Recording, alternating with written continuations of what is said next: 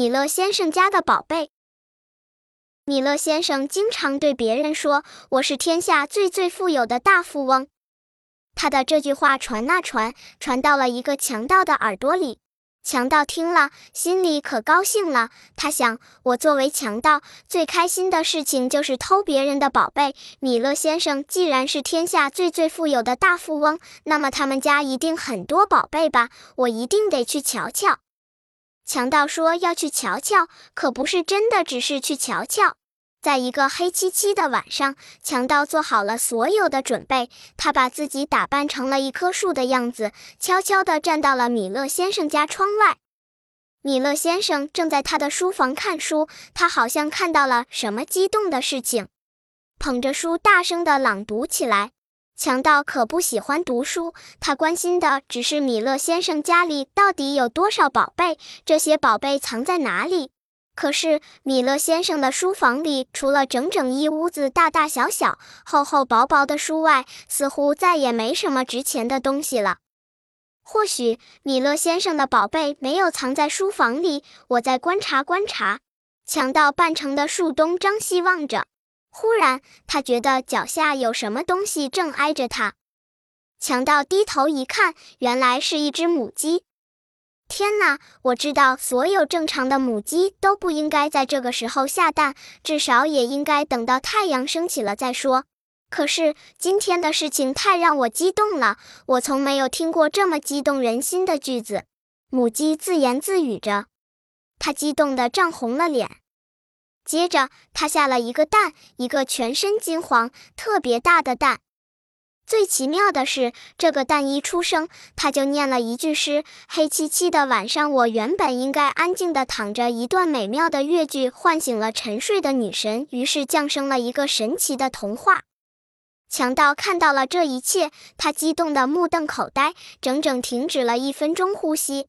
强盗的本能让他在恢复知觉的一瞬间，就一把抱住了脚边的母鸡。原来米勒先生家的宝贝就在我的脚下。强盗激动地把母鸡抱回了家，但是等待他的结果是，无论他采取什么办法，哄骗、威胁，甚至打骂，母鸡再也没有下过会念诗的蛋了。后来，母鸡趁强盗不注意，偷偷地溜回了米勒先生家，因为他已经习惯了每天听着米勒先生的读书声入眠。如果哪一天听不到，他就会失眠。母鸡走后，强盗很气愤，他决定再次光临米勒先生家，重新去偷一些宝贝。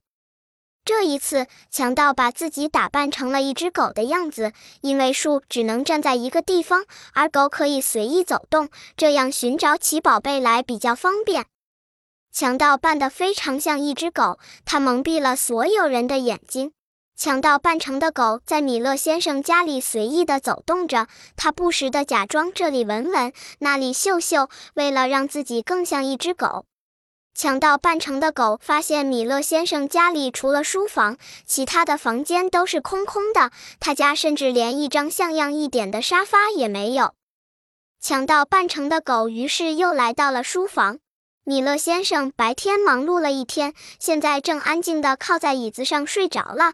他的手里捧着一本书，离米勒先生不远处的一张书桌上，有一只海螺正在轻轻地给米勒先生唱着歌。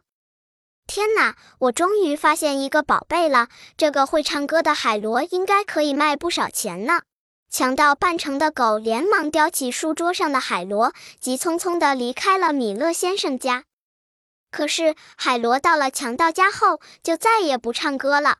我只给爱书的人唱歌，无论强盗采取什么办法，哄骗、威胁，甚至打骂，海螺都紧紧地闭着嘴巴，坚决不给强盗唱歌。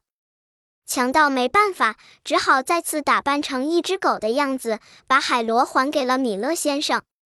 既然米勒先生总是说自己是天下最最富有的大富翁，那么他家里一定藏着许多宝贝。这次我一定要把它们全都找出来。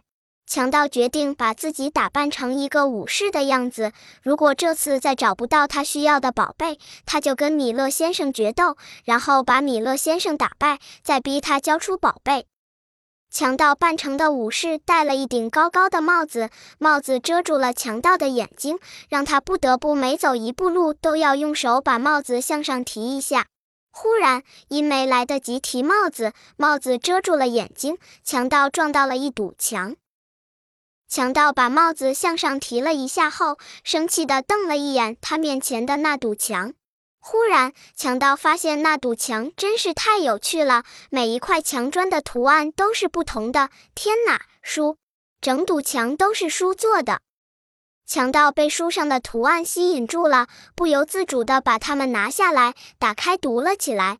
他被书里的一些故事引得哈哈大笑，又被一些故事感动得流出了眼泪，还为一些忧伤的故事深深地叹气。你好，武士，欢迎你的到来。请问你是来跟我决斗的吗？不知什么时候，米勒先生出现在强盗扮成的武士面前。原来，强盗已经来到了米勒先生的书房。嗯，你好，我现在正忙呢，没空招待你。我们下次再决斗。强盗津津有味地看着书，头都没抬一下。